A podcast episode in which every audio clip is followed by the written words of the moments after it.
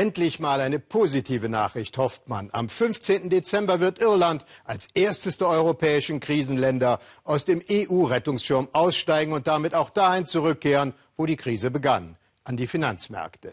Ein selbstbewusstes Signal, das der Welt vermitteln soll, dass man jetzt wieder unabhängig wirtschaften kann. Jetzt hofft man auf Investoren, die auf der grünen Insel die weithin sichtbaren Spuren der Rezession beseitigen helfen. Es wird wieder gebaut und auf Optimismus gemacht. Aber es gibt auch andere Nachrichten. Junge Iren verlassen ihr Land in Scharen, weil sie dort keine Zukunft für sich sehen. Widersprüchliche Signale also, denen unser Korrespondent Frank Jahn in Dublin nachgegangen ist.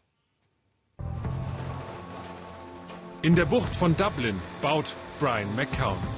Er meint, mit Irland geht es aufwärts. Es sprießen wieder grüne Triebe, das Land ist auf einem guten Weg. Matthew Buston packt für ein Leben in Australien. Hätte ich die Wahl, würde ich bleiben, aber es gibt keine Arbeit. Eine Insel der gemischten Gefühle. Das Gras ist grüner anderswo, sagen die einen, die anderen bauen auf Irland. Unternehmer Brian McCown errichtet in der irischen Hauptstadt Wohnungen. Sein Business boomt wieder. Das hat eine gewisse Ironie. Die Baubranche steht für Irlands Finanzkollaps. Banken verteilten massenweise Kredite an zockende Spekulanten. Als die Blase platzte, stand auch Brians Firma am Abgrund. Ich war von 90 Angestellten runter auf drei. Als es schlecht lief, musste ich gute Leute entlassen. Jetzt hämmern und mauern hier bald wieder 150 Leute.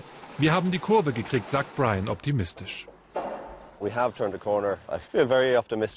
Er hat noch mehr Baustellen. Auf dem Weg sehen wir Investitionsruinen der Krise. Die Geisterstädte will niemand mehr. Sie stehen zu lange leer und haben keine Infrastruktur. Baut Brian eine neue Spekulationsblase auf? Nein. Uh, Finanzierungen sind nicht mehr so leicht wie früher zu kriegen von den Banken. Die Leute sind vorsichtiger und realistischer. Uh, Brians Konzept scheint realistisch. 20 Häuser verkaufte er hier in nur zwei Wochen. Im Musterhaus begrüßt er zwei neue Interessenten. Verwaltungsangestellte Niam Kelly und ihre Schwester Emma. 320.000 Euro kostet das Haus. Die beiden haben Arbeit und konnten sparen. Die Preise sind noch niedrig. Wir haben das Geld, wir zahlen ein Vermögen für Miete.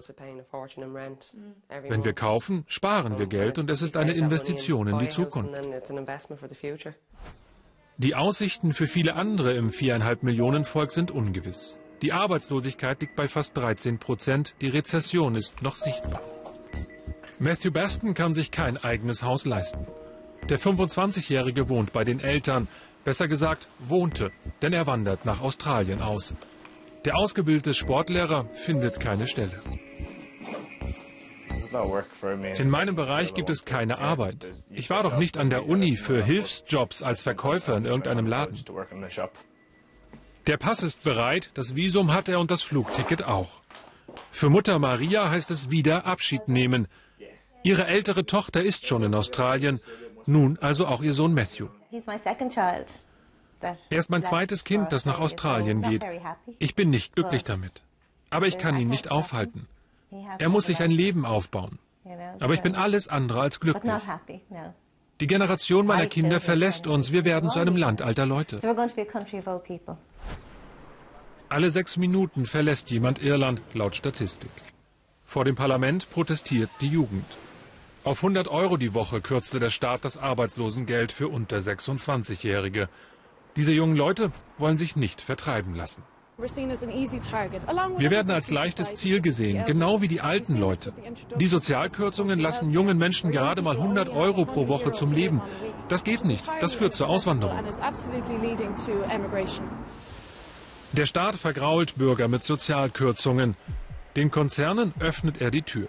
Facebook und Co. werden mit 12,5 Prozent Unternehmenssteuer gelockt. Das lässt Irlands Puls wieder steigen, sagt Analystin Fiona Hayes. Sparkurs und Steueranreize gefallen Investoren. Das ist der Preis für Staatsanleihen mit zehn Jahren Laufzeit. Er steigt. Die Finanzmärkte sind wieder bei guter Gesundheit. Den Euro-Rettungsschirm braucht Irland nicht mehr, sagt sie. Irland kann auf eigenen Beinen stehen. Die Wirtschaft wächst, die Sozialausgaben sinken. Es ist ein langer, harter Weg, aber Irlands Regierung ist auf Kurs. Doch vor den Suppenküchen der Kirche wird die Schlange länger. Viele Obdachlose kommen seit langem, aber Mönch Kevin sieht mehr und mehr Leute in die Armut abrutschen.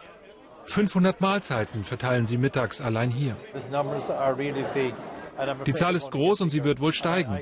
Ich begreife nicht, wenn Leute sagen, Irland geht es besser. Ich sehe das nicht. Das Ausverkauftschild ist ein Zeichen des Aufschwungs für Brian McCown. Neben den 20 verkauften Häusern baut er schon die nächsten. Es geht Schritt für Schritt aus der Krise, sagt er, und meint seine Firma genau wie Irland. Bescheiden, aber wieder selbstbewusst. Es gibt wieder viel Positives. Es ist richtig, dass wir aus dem Euro-Rettungsschirm aussteigen. Das ist gut für alle. Für Matthew ist es nicht gut genug. Er will nicht warten. Die Abende im Lieblingspub sind gezählt. Auch Shinit, eine Freundin von Matthew, lässt die Heimat hinter sich.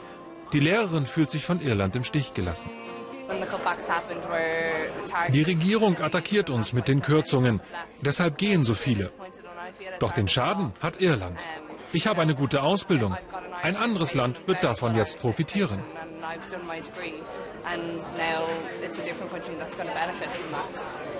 Schon bald brechen die beiden nach Australien auf. Das Guinness wird er vermissen, sagt Matthew.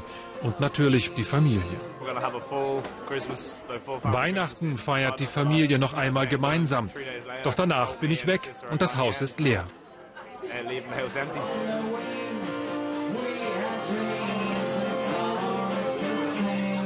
Wir hatten Träume, singen die beiden das alte irische Lied. Ihre Träume erfüllen sich die jungen Iren anderswo.